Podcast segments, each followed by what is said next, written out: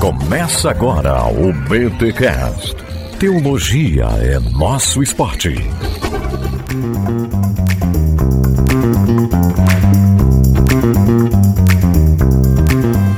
Muito bem, muito bem, muito bem. Começa mais um BTcast, de número 486. Eu sou Rodrigo Bibo e sempre acreditei que uma boa Bíblia de estudo faz parte do arsenal de um bom crente. Arsenal, hein? Olha aí. Olha aí, ó. Não é o Manchester, é o Arsenal. É batalha, guerra, espada. E eu sou Victor Fontana e saber usar uma Bíblia de estudo é um tipo de inteligência. Olha aí. Não ri, não ri que é piada de bastidores, galera. Aí o pessoal que tá ouvindo não vai entender nada. Meu nome é Marcos Botelho e a Bíblia de estudo, que já vem com o estudo, nos deixa mais burro, preguiçoso ou melhora o nosso entendimento? Eita, um, bom ponto, hein? Um bom ponto. Estamos aqui com esses dois feras que amam a Bíblia, que ensinam Bíblia, que pastoreiam pessoas a partir da Bíblia, para respondermos uma pergunta: será que Bíblia de estudo ainda vale a pena? É um bom investimento termos uma Bíblia de estudo? E essa nova Bíblia de estudo que está no mercado aí? É tudo isso mesmo? Vamos conversar com esses dois sobre a nova Bíblia de estudo Thomas Nelson Brasil. Mas antes, é claro, vamos para os nossos recados paroquiais. essa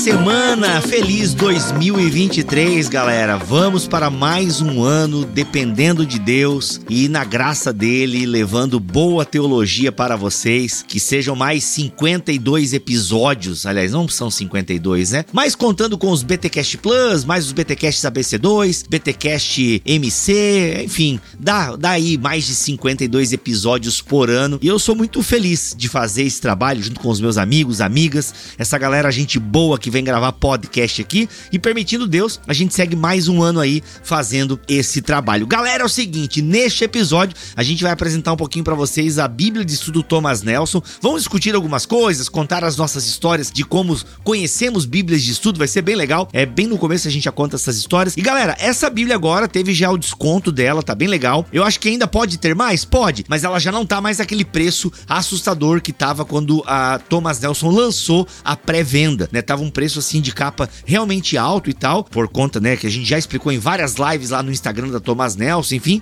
mas agora tá com 30, 40% de desconto e inclusive o link desta Bíblia está aqui na descrição deste episódio. Galera, é a Bíblia de estudos definitiva, eu acho, hein? É, olha, só, ela só vai perder para a Bíblia de estudo Bibotalk quando for lançada. Brincadeiras à parte? Não sei, né? Tem planos aí futuros, bem futuros. Mas enfim, gente, uma Bíblia de estudo completíssima está disponível no mercado. E se você vai comprar na Amazon, lembre-se, compre pelo link do Bibotalk. Tudo que você for comprar na Amazon, compra pelo link do Bibotalk, que isso nos ajuda demais. E por falar em lançamentos da da Thomas Nelson Brasil já está em pré-venda. Paulo On, Grego Diário, 70 estudos do Novo Testamento grego. Que legal ver o meu amigo Paulo On novamente no catálogo da Thomas Nelson. Ele que é autor do best-seller Quando Deus Falou na Língua dos Homens, livraço que introduz a Bíblia. E agora, Paulo vem novamente com a sua especialidade, que é o grego, com 70 estudos do Novo Testamento em grego. Grego Diário, um livro sensacional do meu amigo Paulo On, que já está em pré-venda, você pode adquirir ele e a previsão previsão de lançamento dele é por agora, aí final de janeiro, se não me falha a memória, mas já tem aí em pré-venda, você pode adquirir esse lançamento. E gente, como vocês sabem, a Thomas Nelson pertence ao grupo HarperCollins Christian Publisher, que tem aqui no Brasil também a HarperCollins, e eles estão lançando, sim, atenção. Pena que eu não posso botar trilha sonora aqui porque vai dar problema nos direitos autorais, mas as Crônicas de Nárnia, senhoras e senhores, com uma nova tradução, aquele acabamento fantástico que você conhece, sabe que a Thomas Nelson e a HarperCollins lançam livros com um ótimo acabamento. Você viu o que eles fizeram com O Senhor dos Anéis? Você viu? Você viu todo o trabalho que foi feito com Tolkien, com Lewis e agora a fantasia do Lewis, que já foi lançada aqui, né? A trilogia cósmica já foi lançada pela Thomas Nelson. Deixa eu ver se é Thomas Nelson. Isso, a trilogia cósmica foi lançada pela Thomas Nelson Brasil e agora as Crônicas de você não sabe o que é trilogia cósmica? Gente, é uma ficção científica criada pelo Lewis, uma aventura sensacional. São três volumes, tem um volume único agora, inclusive com a capa do Guilherme Matt. E agora, as Crônicas de Narnia, a fantasia mais conhecida do Lewis, vai ser lançada, já está em pré-venda. Gente, as capas ficaram lindas, aquele design, aquele acabamento. Então, eu vou colocar o link aqui desses pré-lançamentos, tanto da Thomas Nelson Brasil como da HarperCollins, para você conhecer. E claro, siga a Thomas Nelson Brasil no Instagram e no Twitter para ficar por dentro de tudo aquilo que eles estão lançando, porque são coisas sensacionais. Simbora para esse episódio que tá bom demais.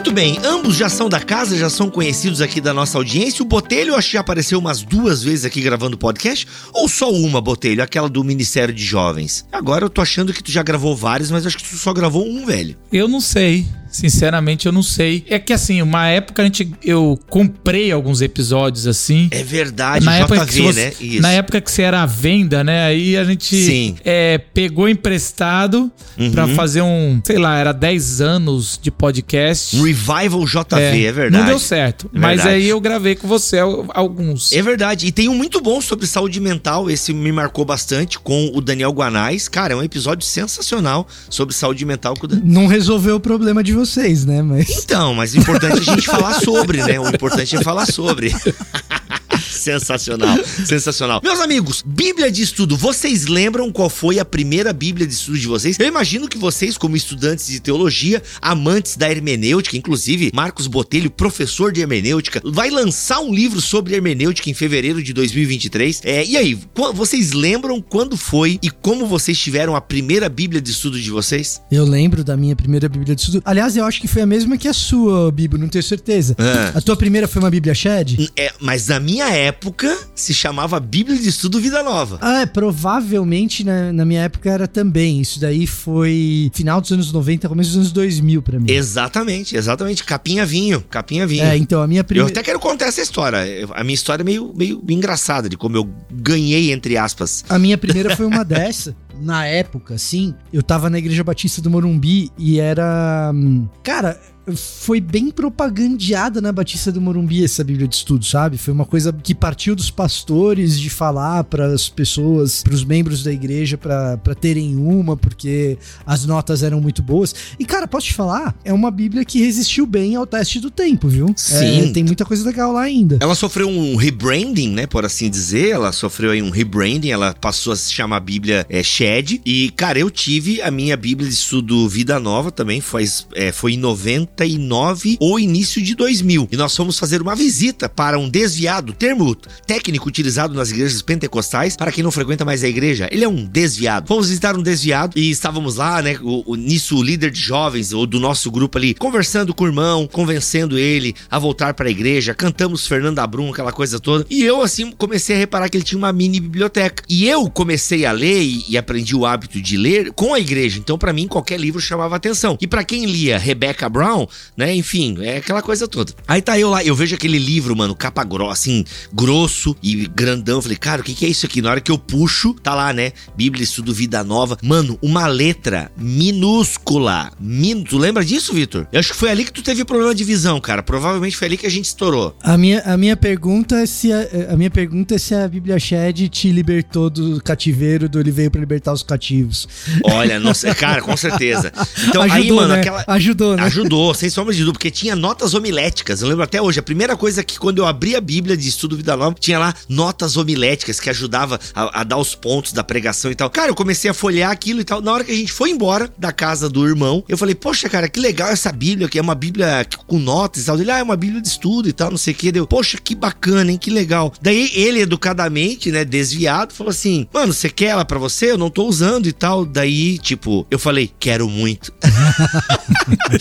tipo assim, o cara ofereceu meio que por educação, porque eu comecei a elogiar muito a Bíblia e tal. Mano, o meu amigo não sabia onde enfiar a cara, porque, pô, já, a gente já tá querendo trazer o cara pra igreja. E eu tiro a Bíblia do cara, mas, cara, tirei com paz no coração. Foi minha primeira Bíblia de estudo. Acho que depois, anos depois, eu fui ter uma Bíblia de Genebra e tal. Mas, cara, aquela Bíblia me ajudou demais, assim. Foi realmente uma, a Bíblia de estudo, essa primeira que eu tive, é, ela descortinou a ideia da Bíblia, assim, para mim, no sentido de que, como assim, cara, introdução? É porque daí você começa a, a olhar pra Bíblia, pelo menos comigo foi essa experiência, como algo que pode ser estudado, que cada bloco da Bíblia tem uma introdução para você entender. Eu lembro até hoje que foi quando eu descobri a palavra sinóticos. Tipo, cara, eu não sabia direito o que era, mas estava lá introdução aos evangelhos sinóticos, entendeu? E aí você tinha uma introdução, aquilo assim, mano, que coisa gigante e tal. Foi assim, um, foi um, uma virada de chave para usar um termo aí bem popular na minha vida de estudos e tal. Você lembra, Botelha, sua ou não? A, a minha primeira não foi a do Shed, mas a Shed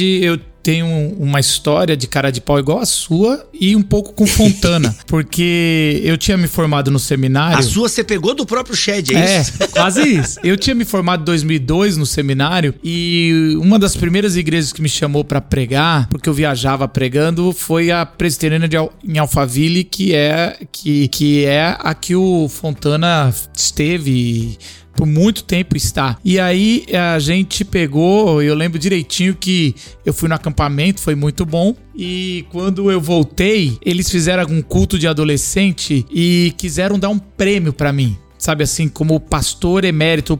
Eles não tinham pastor de adolescente. Aí quiseram me dar um, um prêmio de pastor convidado da, da, da UPA e me deram um vale livro pra livraria.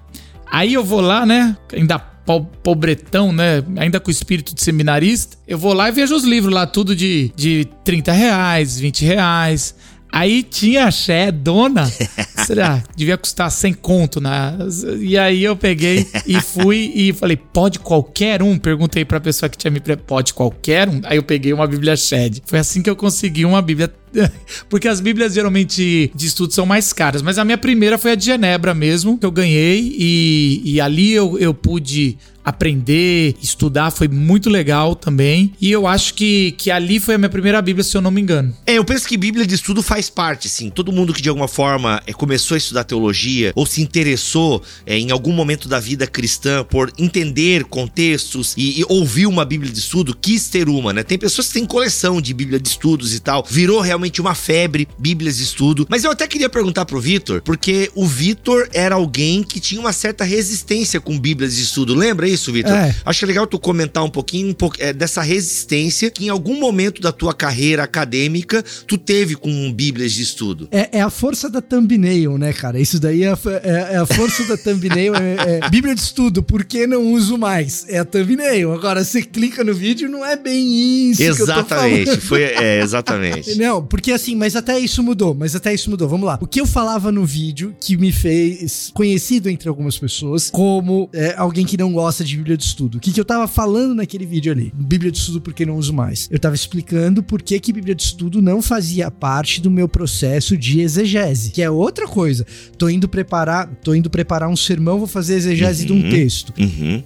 Exatamente. Tô indo entregar um paper um artigo acadêmico, faço exegese de um texto. E ali eu estava explicando por que, que a Bíblia de Estudo não fazia mais parte desse processo. Ela voltou a fazer parte desse processo, mas aí eu vou explicar depois ah, legal, Naquele legal. vídeo, o que, que eu falava? Bom, para que, que eu vou usar a Bíblia de Estudo então? E aí eu falava de duas coisas que eram importantes para a Bíblia de Estudo para mim naquele momento uma coisa, a Bíblia de Estudo, ela melhora a velocidade que você consegue apurar os principais fatos daquele texto. Enquanto você vai para um comentário, você vai ter muitas páginas para conseguir é, lidar com a questão específica do texto que você está procurando, e às vezes demora para você chegar no ponto. A Bíblia de Estudo ela é ágil, ela é veloz, então tem uma praticidade aí certo? A outra coisa que eu usava muito Bíblia de estudo é o seguinte: algumas Bíblias de estudo trazem os insights práticos dos pregadores e pastores que as compuseram. Não é o caso da Genebra que a gente mencionou, não é tanto o caso da Shed, a Shed tem um pouquinho disso. É, não é o caso da Bíblia de estudo Thomas Nelson. Elas são Bíblias com notas explicativas, não de aplicação. Mas quando uma Bíblia de estudo tem notas de aplicação, ela pode ser útil. Então eu usava muito para isso. Uhum. Bom,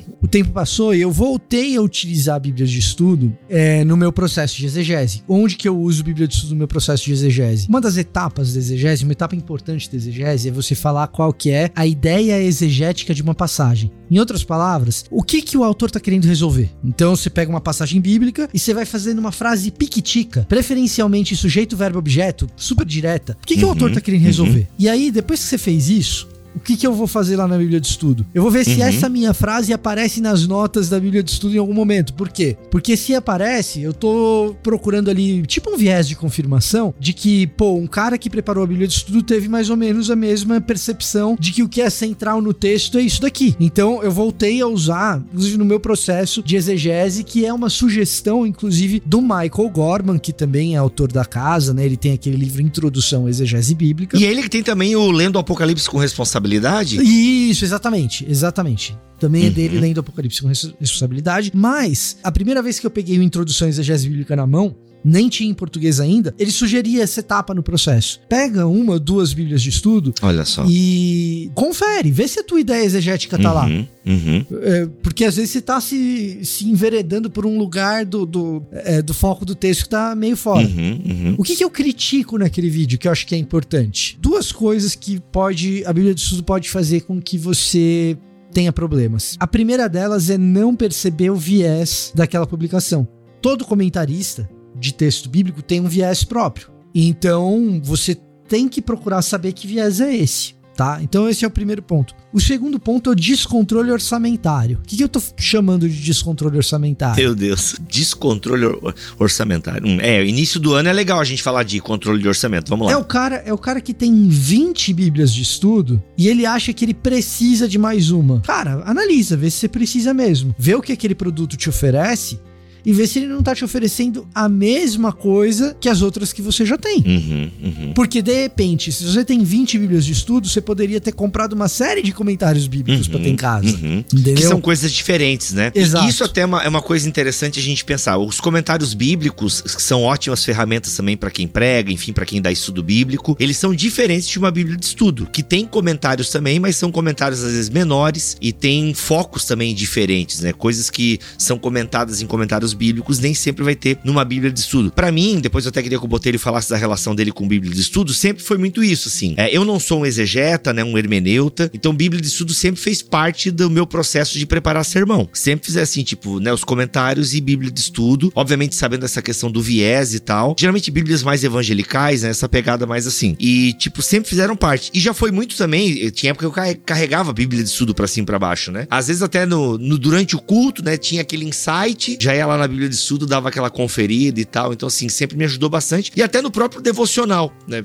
Eu sempre fiz devocional acompanhado ou de um manual bíblico, que também é um manual bíblico, ele não é um comentário bíblico, ele é mais, digamos, ele não é tão extenso no seu comentário. E sempre tive um manual bíblico. Eu lembro que eu comecei com o manual bíblico de Harley, ou Harley, agora nem lembro o nome. Nossa, antigão de Halley. Harley, né?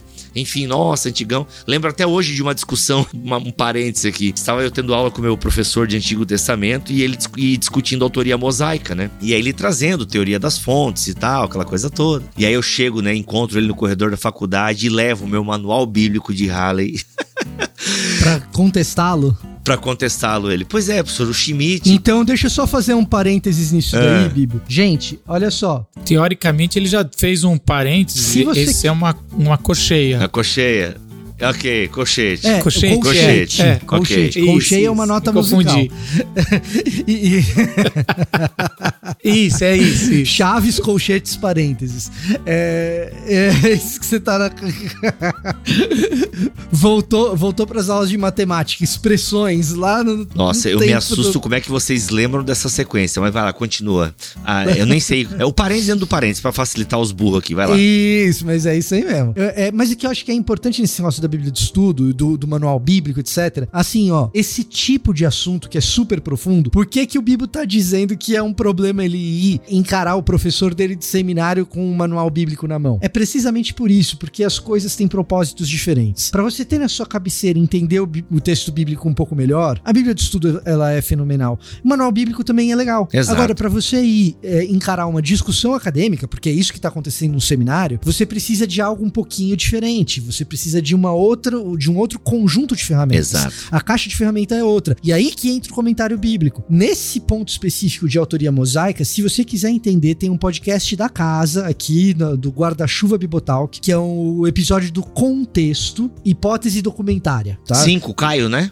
Com o Caio, exatamente. É o Paulo Uhum. On e o Caio.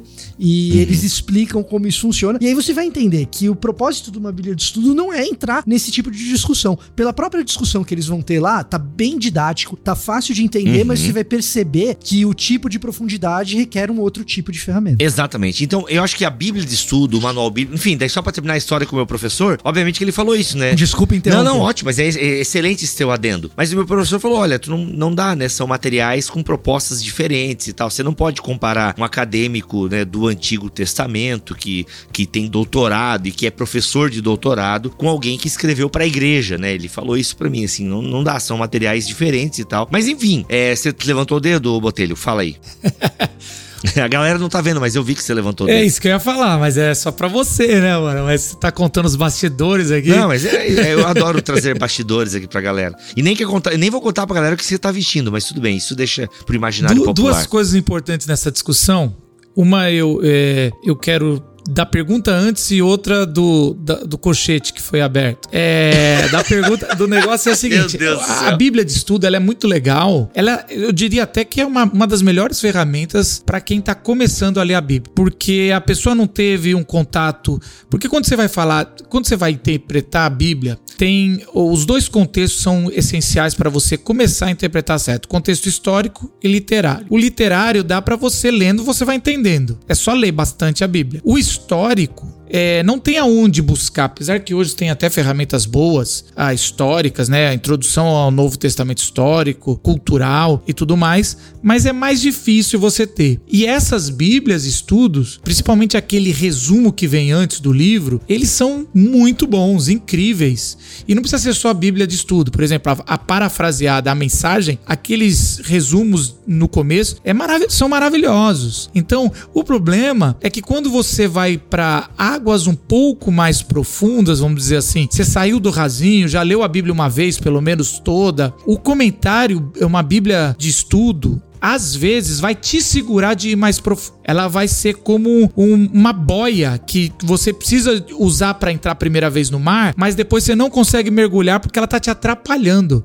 Essa boia te puxa pro raso. Então a, a- a Bíblia de estudo não são todas. Tem algumas a gente, eu acho até que depois que a gente, quando a gente quiser entrar nessa da, da Thomas Nelson, que eu achei fantástica ela aqui, realmente eu, eu só eu comecei a folhá-la e, e eu fiquei impressionado, mas na maioria das vezes ela te segura de, de um estudo um pouco mais profundo. Agora, a segunda coisa que eu acho que uma provocação aqui pra gente conversar que o Fontana trouxe é de ferramentas diferentes. O problema é quando a, os autores ou quem tá organizando uma Bíblia de estudo não entendeu que é uma ferramenta diferente. Por exemplo, o comentário de um estudo para dar uma ajuda numa, numa, na entender o texto ou para tentar fazer uma teologia de crítica textual, por exemplo, ou outras coisas. Que aí, aí é complicado, porque você vai ler uma nota ali que está tentando resolver um, um problema muito mais difícil que não deveria ser resolvido naquele momento pro autor, pro autor não, pro leitor que tá ali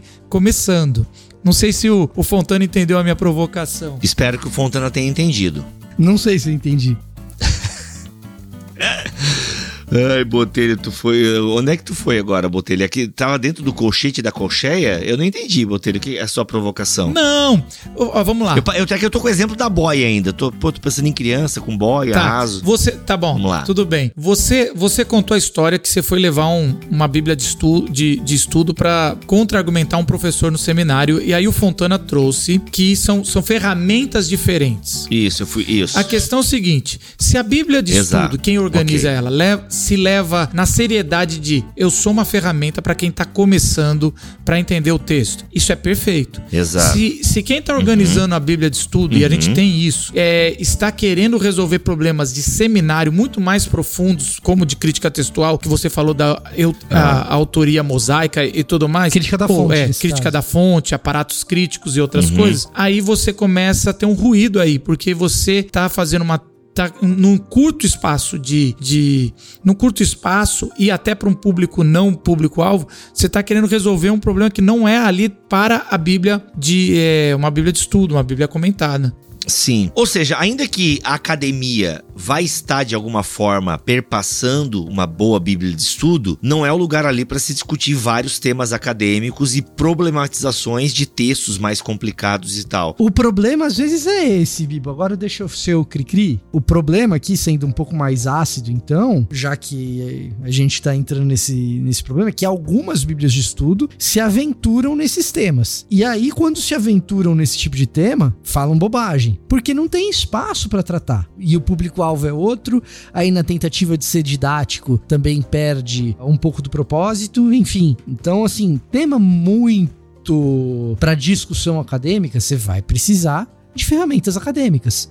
Artigo acadêmico, monografia, tese. Os comentários, quando são comentários técnicos, porque nem todo comentário é técnico também. Agora, o que, que a gente precisa usar? Você precisa usar as descobertas da academia para informar o leitor introdutório, que é o que a Bíblia de Estudo vai fazer. Aí sim. Olha alguém mais experiente é, falando a mesma coisa que eu falei naquela provocação, mas agora todo mundo entendeu, né, Bibo? É isso, eu preciso Exato, de mais. Teve que ter, teve eu preciso de mais rodagem aqui nesse podcast para saber fazer. O, o, Fontana falou o que eu falei, só que de forma clara. Olha aí, né? é isso que tá valendo, isso que tá valendo. Então, assim, de fato, gente, e Bíblia de estudo, eu penso que assim, nós incentivamos aqui em vários momentos já de podcast, livros e tal. E se você não tem uma Bíblia de estudo e você agora tá entrando nesse universo, né, de podcast de teologia, tá vendo os vídeos do Fontana, os vídeos do Botelho, o Dois Dedos de Teologia né? Que é um canal que também é, permeia bastante. Enfim, Escola do Discípulo, né? Uma galera boa produzindo bom conteúdo na internet e tal. Bíblia de Estudo, sem sombra de dúvida, é uma ferramenta bacana que você tem que ter. Eu até discordo um pouquinho do Vitor no que ele falou lá do. qualquer do problema orçamentário lá, esquecia. Eu gostei da palavra do Vitor antes lá. Não, eu tô falando de planejamento orçamentário. Isso, que tem gente que tem exageradamente muitas Bíblias de estudo. Cara, e como as Bíblias de estudo possuem vieses, eu acho que às vezes o cara tem uma certa não, não. diversidade. Pera aí. É, é, vamos lá, hum. a crítica que eu vamos. faço não é o cara ter muitas. A crítica que eu faço é o cara comprar uma nova sem conhecer o que, que é aquilo. Ah, entendi. Só sem por ser Bíblia de estudo. Ah, tem uma entendi. Bíblia de estudo nova no mercado, tem uma Bíblia de estudo nova no mercado, vou comprar mais entendi, uma. Então, é, é, é, disso que eu tô falando. Se o cara quiser ter todas do mercado, tenha todas, sabendo o que você tá comprando. Entendi. Excelente. E outra coisa, o, o Bibo, resumindo, você que tá nos ouvindo tem que ter uma Bíblia de estudo. Se você tá começando nessa caminhada, é por um propósito propósito. Se você já tá virando ah, alguém que já tá ensinando os outros, é pro outro propósito. Mas todos nós aqui temos bíblias de estudos, só que a gente agora não usa, é o que o Fontana falou. Se você tá começando, você usa no começo da jornada da interpretação. Se você já, já caminhou por outras ferramentas, você vai usar no final para você ver o que que fulano interpretou, por que a gente usa isso. E se você já tá sabendo um mais usar as, as, línguas originais, você não precisa de Bíblia de estudo, você usa as traduções diferentes para entender é, como tá a sua interpretação. Mas daí já é um outro. Aí a galera aí, tipo, sei lá, 10% da nossa audiência, talvez chutando aqui por cima, né? Que já é um nível avançado, é a audiência do contexto podcast aí do nosso amigo Paulo Bom.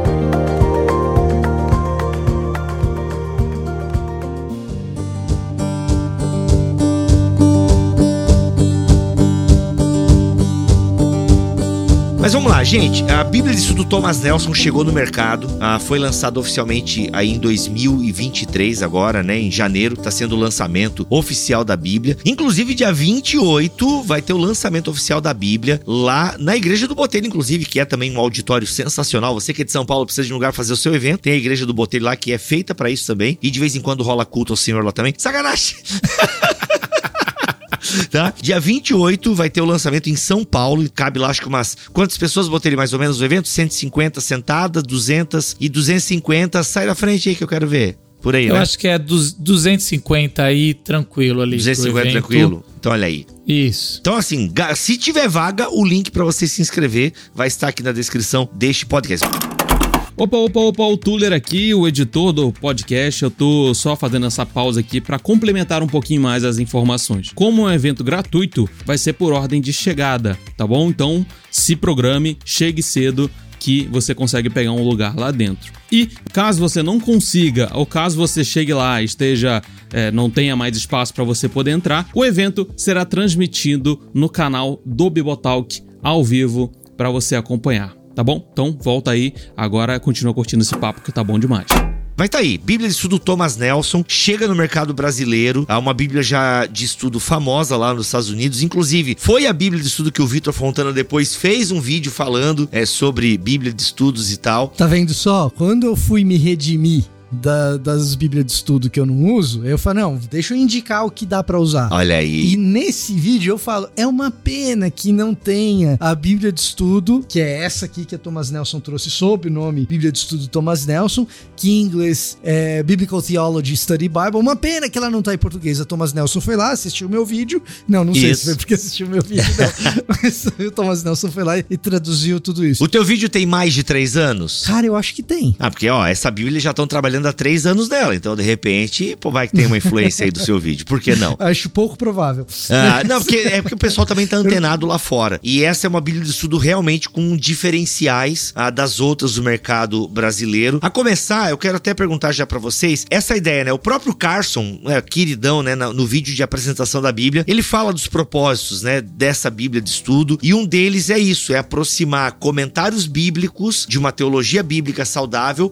para o público em geral. É o que ele diz até no vídeo, a gente conversava no jantar lá de lançamento, né, Vitor? Nem todo mundo vai, come- vai comprar um comentário bíblico. A maior parte dos cristãos não compram comentários bíblicos, mas são pessoas que amam ao Senhor, querem aprender mais a palavra de Deus, mas não vão nesse passo de comprar comentários bíblicos. Mas podem comprar uma Bíblia de estudo, porque vão ter ali todos os livros da Bíblia e vão ter acesso a comentários. Então a ideia de ter uma Bíblia comentada, uma Bíblia com estudos e uma Bíblia pautada na teologia bíblica aproxima a teologia bíblica do povo em geral. E uma das afirmações que o Carson fala e que é feito na publicidade dessa Bíblia, inclusive a própria Thomas Nelson está utilizando essa ideia, que eu confesso, Vitor, que quando eu ouvi a primeira vez, eu até questionei o Sam, que é o, o publisher ali da Thomas Nelson. Gente, mas como assim? A primeira Bíblia de estudo feita a partir da teologia bíblica, alguma coisa assim. Tipo, toda a Bíblia de estudo tá comentando a Bíblia, uai. Como assim? A primeira, gente, para deixar bem claro, não é a, não é a melhor Bíblia de estudo, não é essa propaganda como algumas pessoas já estão interpretando errado aí. Não, não, gente. É a maior Bíblia de estudo em língua portuguesa, ela é a maior pelo tanto de comentários que ela oferece e outros recursos, e ela é a primeira Bíblia de estudos pautada na teologia bíblica. E isso eu confesso que eu não tinha entendido direito, e porque, tipo, mas como assim? Se toda a Bíblia de estudo tá comentando o texto bíblico? Não entendi muito bem isso. Vitor e Botelho, como é que a gente pode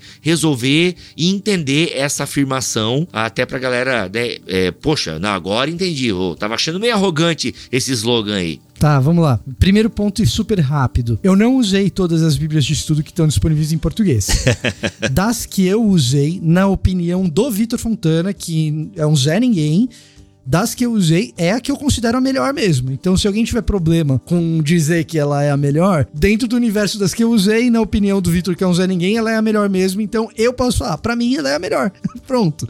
Né? Não, não é uma afirmação objetiva, é uma afirmação subjetiva da minha parte. E, e só pra acrescentar aqui, eu também fiquei muito impressionado. Ó, os textos ali no final, que são textos de intro, que é interessante, eu, eu tinha falado sobre os textos de introdução para cada livro da Bíblia, que geralmente tem, que são, são bons. Mas é- ela aqui também faz, assim como outras, um, um texto de introdução da Bíblia, para você que tá começando, pra você entender qual é a proposta. E os textos do Tim Keller, do Carson e, e de outros, em todas as temáticas, são muito bons. Ali dá um. É um curso. Então, assim, eu fiquei bem impactado, sem contar com a qualidade dos mapas, a, a diagramação, assim. É uma Bíblia. Assim, a gente recebeu essa Bíblia, é bom falar para os nossos ouvintes, em dezembro. É, no começo de dezembro. Então, assim, para poder, até mesmo pra gente dar uma olhada. É lógico, de novo, a gente tá falando sobre uma Bíblia de estudo, mas de qualidade também eu diria que de todos que eu peguei na mão, não peguei todas também, mas as grandes aí eu já peguei na mão e já eu tenho aqui, né? É, realmente a que mais me impressionou foi essa. É, gente, já, já que a gente abriu um parênteses aqui de detalhes técnicos, a questão também é que tem quatro cores na Bíblia. Ela tem uma, um couro mais soft que dá uma longevidade. Quatro cores, explica para quem, explica para quem não é livreiro, o que, que é ter quatro cores na Bíblia? Porque assim.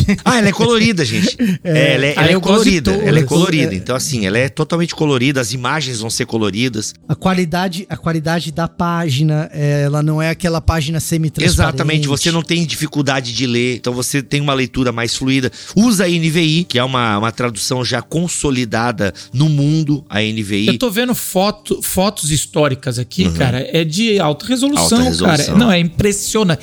É impressionante. A qualidade de impressão é absurda. É, e aí, gente, até para explicar, até o preço de lançamento dela, a gente não sabe quanto vai ter essa Bíblia, quanto esse é, podcast. É, não, assim, a, o, o, preço de arrancada dela é 400 contos, né? O preço de arrancada dela. Tava na Amazon 399, alguma coisa assim. Eu já soube que em outros lugares já tá um pouco mais barato. E quando a gente lançar esse podcast, que a gente tá gravando, né? Antes, da, esse podcast foi gravado ano passado e tá saindo agora início de janeiro. E com certeza a Amazon já deu uma baixada também, entre outros lugares com plenitude. Cara, ô Bibo, eu dei uma, eu, eu dei uma, eu dei uma bugada agora, porque foi meio Inception. Você tá falando que a gente gravou o ano passado e agora nós estamos lançando, uhum. mas você tá gravando o ano passado falando do ano passado, foi meio, foi, você tá vendo como é um negócio místico aqui? É loucura, mas enfim, o importante é que, gente, isso também justifica, só para dar uma justificação aqui pra galera. Gente, tudo subiu. Você percebeu que o papel higiênico que você usa diariamente aí subiu. Tudo subiu, tá? Tudo subiu. Então o papel subiu de forma geral. Isso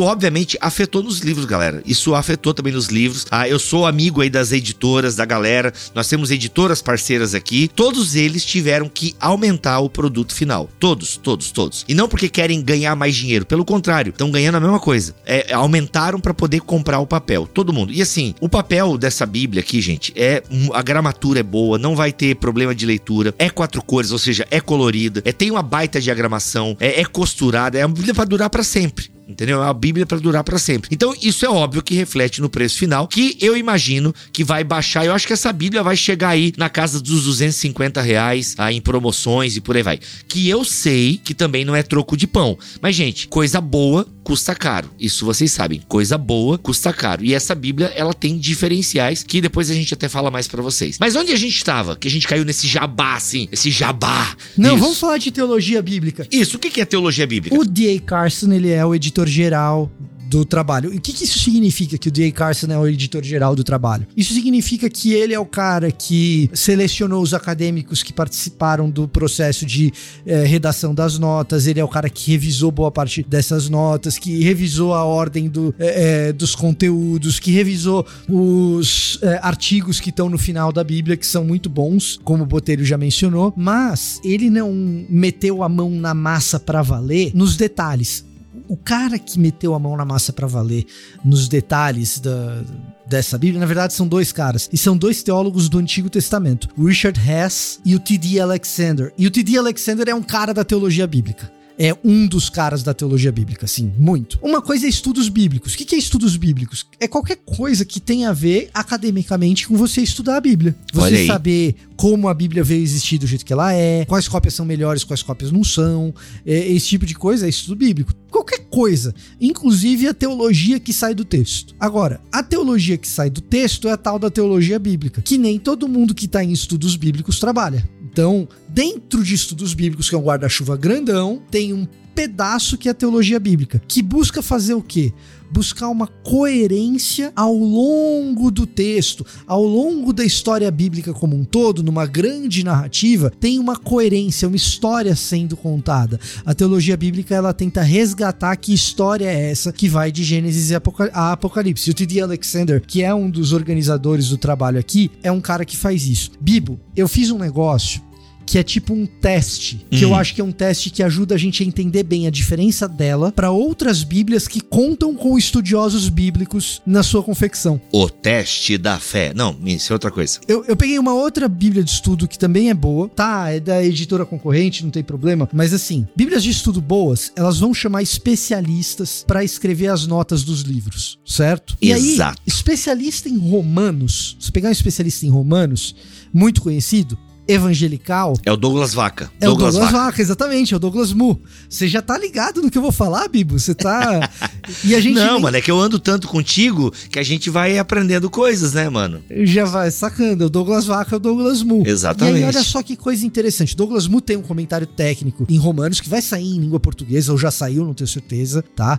Mas é, é, ele tem um comentário técnico grandão, assim, é muita página, gente, é muita página. Só o comentário dele é maior do que essa Bíblia de Estudo inteira. Meu em Deus. Romanos, tá? Uhum. E aí o que, que acontece? O cara tá lá editando o livro, editando a Bíblia, ele fala: quem que eu vou chamar para escrever as notas de Romanos? Chama o Douglas Mu. Só que várias pessoas têm a mesma ideia. Então, os caras que editaram essa Bíblia aqui, que é a Bíblia de Estudo NVT, chamaram o Douglas Mu. Uhum. Os caras que chama, os caras que fizeram a Bíblia de Estudo Thomas Nelson também chamaram o Douglas Mu. Uhum. Qual que é o teste que eu vou fazer? Vou abrir Romanos em uma e em outra para ver como que a abordagem ficou em uma e outra. Será que é a mesma coisa? Caraca. Porque no fundo pro cara, o que que acontece? Isso não acontece em muitos livros bíblicos é, entre NVT e Thomas Nelson não, tá? Mas acontece especificamente em Romanos, acontece especificamente em Malaquias. Eu fiz esse teste nas duas, tanto em Malaquias quanto em Romanos. Em Malaquias é o Andrew Hill. Sabe o Andrew Hill daquele panorama do, do Antigo Testamento que a gente sempre recomenda? Sim, com o John Alton. Com uhum. John Alton, exatamente. Uhum, o Andrew uhum. Hill faz Malaquias na Bíblia do NVT, ele faz Malaquias na do Thomas Nelson também. Olha, é um nerd, né? Nerd Vitor Fontana. Aí eu falei, bom, deixa eu comparar as notas, vamos ver se os caras estão escrevendo a mesma coisa, se é idêntico ou se é diferente. Uhum. Eita. Né? E aí, o que, que, acontece? Esses caras, eles já têm comentário. O que, que eles vão fazer? Qual é o trabalho do cara? Pensa no cara falando o seguinte: bom, eu já escrevi um monte sobre esse capítulo, sobre esse versículo aqui. O que, que eu vou fazer? Vou fazer um recorte pequenininho do que eu já escrevi, toca lá na nota e é isso que vai pra Bíblia de Estudo. É, é exatamente isso que o cara fez. O assistente do cara faz isso, na verdade, né? O assistente do cara já faz isso. Talvez o assistente exatamente. ele só revise alguma coisa do gênero. Então, o que, que acontece? Se eu disser para você que as notas de Romanos da Bíblia do Estudo NVT e as notas de Romanos da Thomas Nelson são totalmente diferentes, eu vou estar tá mentindo para você. Existem algumas notas que são muito parecidas, até porque o autor não mudou de opinião. A posição dele sobre aquele assunto continua sendo a mesma. Entretanto, e aí vem o pulo do gato. Quando você, quando você abre oh. a Bíblia do Estudo NVT, as notas, versículo por versículo, às vezes elas têm um detalhezinho a mais, às vezes elas são um pouquinho mais longas, ou às vezes ela tem um, uma referência a mais, uma coisinha a mais, mas como a Bíblia estudo Thomas Nelson, ela tem esse objetivo de tratar a tal da teologia bíblica, que é a história como um todo, a narrativa onde ela leva. Você tem o comentário daquele versículo, que às vezes é até parecido com o NVT, mas você tem também um comentário que o cara tenta tratar trechos maiores. Ele vai fazer um comentário de uma perícope maior. Uhum. Ele vai fazer um comentário de um pedaço maior de um capítulo. E ali ele vai tratar da interação do texto com outros textos ou com a teologia do texto bíblico como um todo. Em Malaquias, isso é até mais evidente do que em Romanos. Quando você olha lá o Andrew Hill em Malaquias, ele uma das grandes discussões de Malaquias que é importante para o restante do texto bíblico é a discussão de Malaquias a respeito do divórcio. Olha aí. Malaquias Malaquias, é, é, Malaquias ele fala a respeito do divórcio, é super importante. Por que, que isso é importante para a teologia bíblica? Porque a discussão que começa ali em Malaquias e em Esdras a respeito do divórcio invade o Novo Testamento, passa pela literatura intertestamentária, invade o Novo Testamento e acaba no discurso de Jesus a respeito do divórcio no próprio Sermão do Monte. Então, o tratamento do Andrew Hill para a questão do divórcio em Malaquias é muito maior na Bíblia do Thomas Nelson do que é na NVT, uhum. porque esse é um tema importante para a teologia bíblica, para essa narrativa Sim. como um todo. É, sobre essa questão da narrativa narrativa aí, uh, até o Carson ele fala no. Tem vários textos teológicos, como o Botelho apontou. Ele fala da história da salvação e eu entendi que a história da salvação meio que é o fio condutor de todos os comentaristas, né? ou seja, o, onde aquilo na teologia bíblica fala sobre, aponta para a história da salvação. Então eu entendi que a história da salvação é então esse fio vermelho que vai perpassar toda a Bíblia, a teologia bíblica dessa Bíblia de estudo Thomas Nelson Brasil. Ou seja, tem um, um norte, né? Tem um propósito onde é em cada comentário, até mesmo em outros textos, né, em, em sapienciais e por aí vai, é onde está a história da salvação nesses comentários, mais ou menos por aí. Mais ou menos por aí.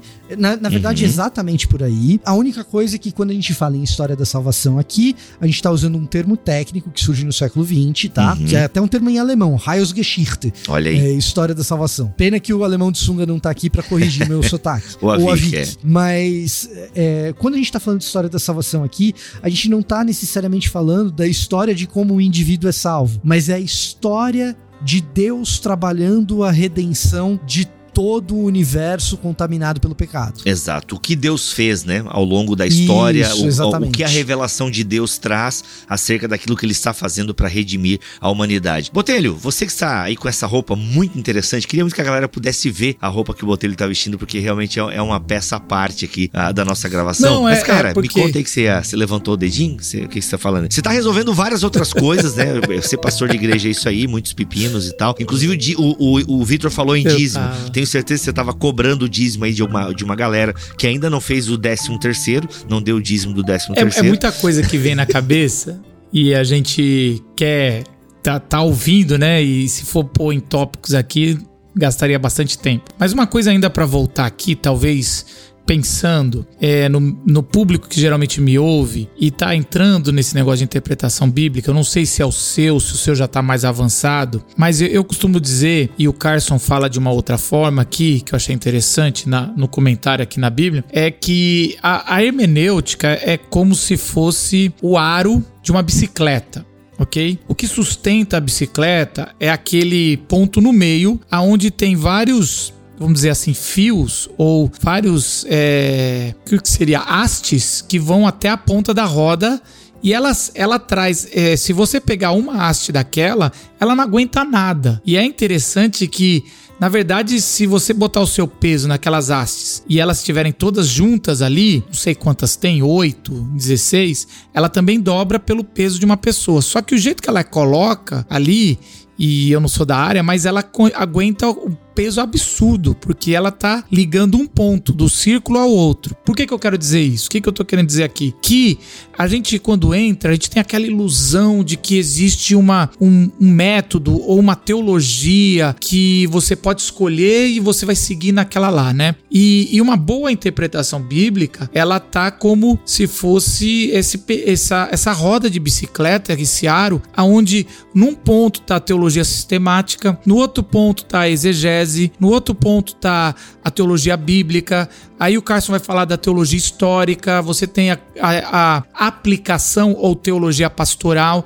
Então, esses pontos, eles têm que estar colocados é, e sabendo que todos eles estão influenciando uma boa interpretação. Então, quando a gente fala que é uma Bíblia de estudo mais pro lado da teologia bíblica, ela não, não nega teologia sistemática, não nega, não nega nada aqui. Aliás, não existe teologia bíblica sem a teologia sistemática, nem a sistemática sem a bíblica. Aqui é um foco mais do texto. Por quê? E aí eu acho que é uma vantagem, porque uma bíblia, um comentário bíblico, ele tem que ser do texto e, quiçá, do documento ou até mesmo daquele grupo. Se ele tá num grupo de, de textos de sabedoria, ele tem que estar ali o comentário focado naquilo. Como o Fontana falou, se está no, no finalzinho da revelação da Bíblia hebraica e influencia diretamente já no Novo Testamento, é, ali precisa estar uma teologia bíblica antenada nesse, nesse, nesse contexto ali, naquele conjunto de textos e de sua influência do segundo templo, que ela, ela é precisa ali. Então, numa coisa que é, a teologia sistemática, com a sua importância, não faria tão bem em é, um autor mais sistemático não faria tão bem, não respeitaria tanto o texto ali quanto o da teologia bíblica. De novo, uma boa teologia sistemática ela é feita de um fruto de uma teologia bíblica séria. E uma boa eh, teologia bíblica séria vai levar no futuro a uma teologia sistemática. Ou pelo menos a gente gostaria que fosse assim, porque você acredita que a Bíblia toda é inspirada por Deus. Agora, numa Bíblia comentada de estudo, é preferível, aos meus olhos, ser teólogos e biblistas voltados à teologia bíblica. Sensacional, sensacional.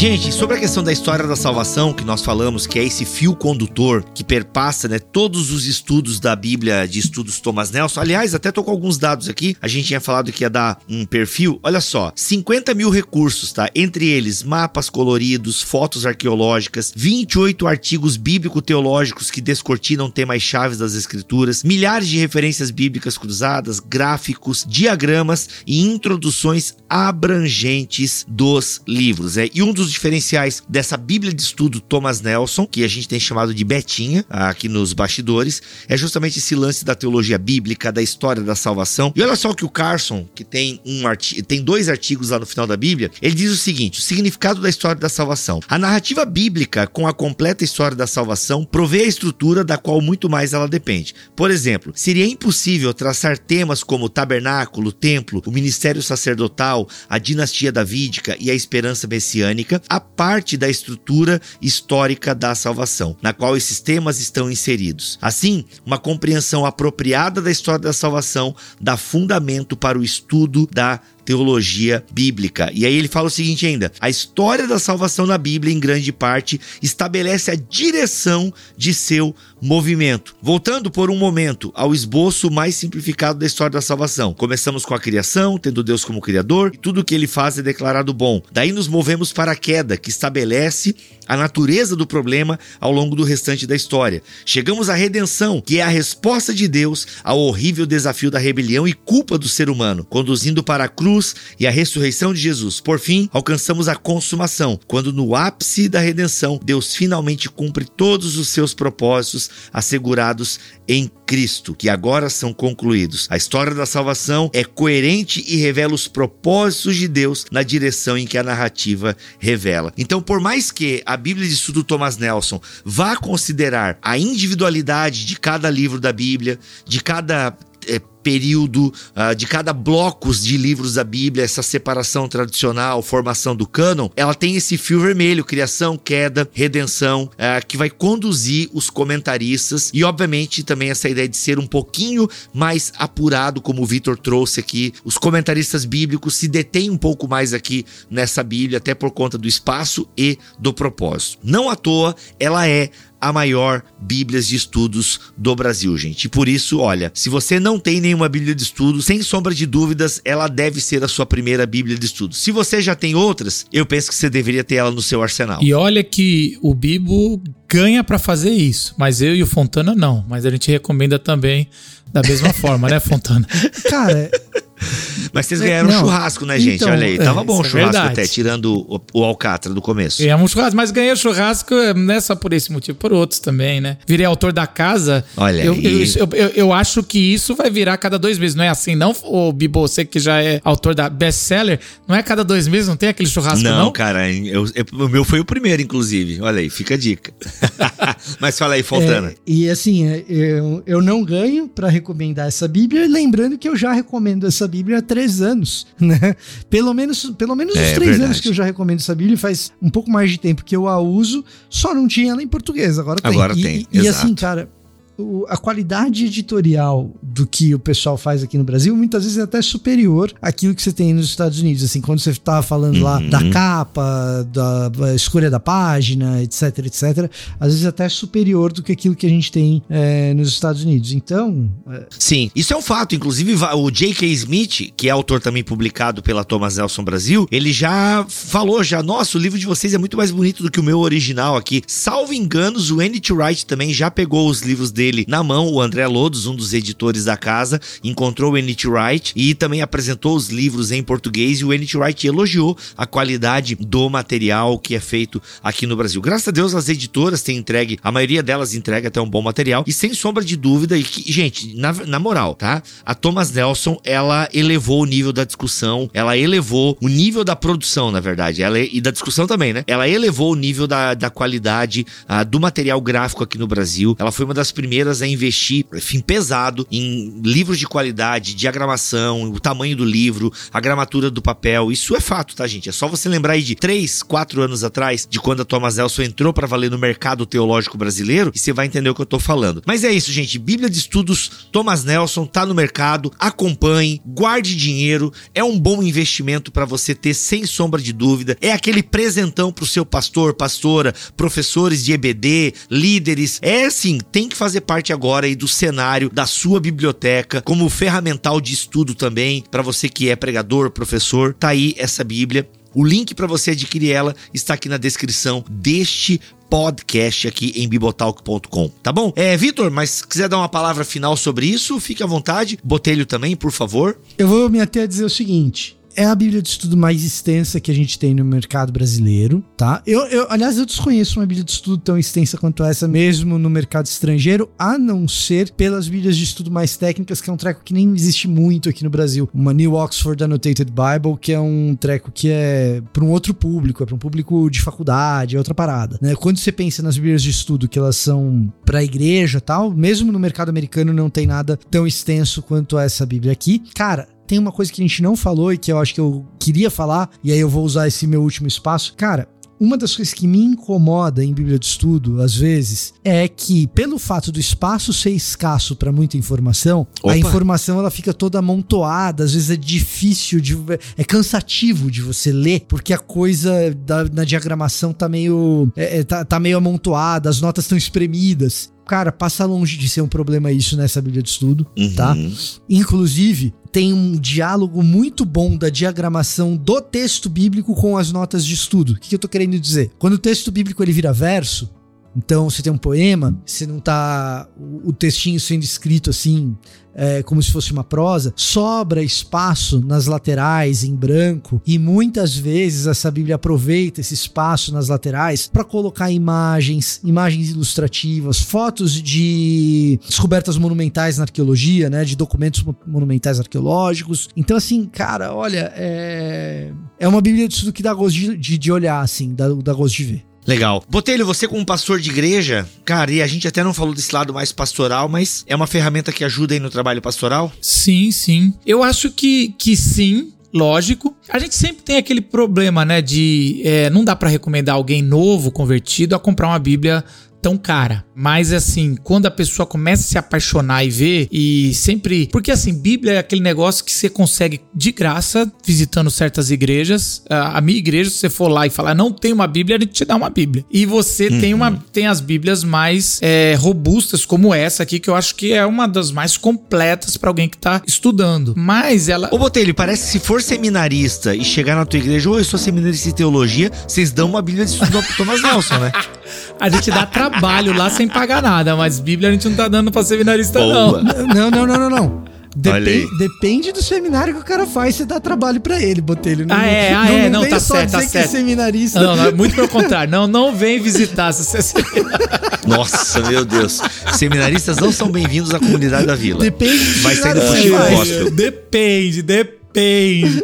Mas assim, pastoralmente, não é, é muito legal assim ver o trabalho aqui. E, e a gente vê o tanto que alguém que tá sedento para entender mais da Bíblia ajuda muito uma boa Bíblia de estudo e, e eu recomendaria assim com certeza. E também eu vejo assim muita gente, eu como tenho trabalhado online com muita gente querendo entender hermenêutica, mas que não tem curso de teologia, não tem assim uma base, é, eu já percebi que essa Bíblia vai ser uma, uma ótima é, indicação para quem tá também já querendo se aprofundar e dar um passo além, entender mais sobre o drama das escrituras, né, que é esse essa narrativa, esse fio condutor que você falou isso, você colocou porque antes o fio condutor era o cânone, né, que até a gente mudou um pouco, isso é uma outra discussão, mas era o fio condutor para se levar alguém que tá lendo o texto todo, né? Exato. E ah, mas quando a gente chega em Daniel, Isaías, até o livro de Apocalipse, aonde encaixar isso? Não, não necessariamente a ordem está no lugar ali, está na ordem de revelação, mas não na ordem necessariamente de aplicação, né? E uma Bíblia é, comentada de, de cunho é, teológico bíblico vai vir de muito bom grado mesmo. A gente, eu fico muito feliz de poder ter recebido e estar tá aqui num, trabalhando aqui, falando num podcast sobre essa Bíblia, assim. A gente, lógico, eu, Fontana, e você também, Bíblia, a gente recebe é, livros e Bíblias de todas as editoras, e aí eu não tenho, eu, eu gosto de sempre falar bem de qualquer material que a gente recebe. Não, não é porque a, a gente, eu, eu comecei a trabalhar e você trabalha na Thomas Nelson que a gente está fazendo isso. Eu gosto de deixar isso bem claro, mas é porque a Bíblia realmente merece. Sensacional. É isso, meus amigos. Voltamos na semana que vem. Lembrando que, se você quiser adquirir essa Bíblia, compre pelo link do Bibotalk, se você for comprar na Amazon, que isso ajuda bastante aí o nosso ministério. Voltamos na semana que vem, se Deus quiser e assim permitir. Fiquem todos na paz do Senhor Jesus.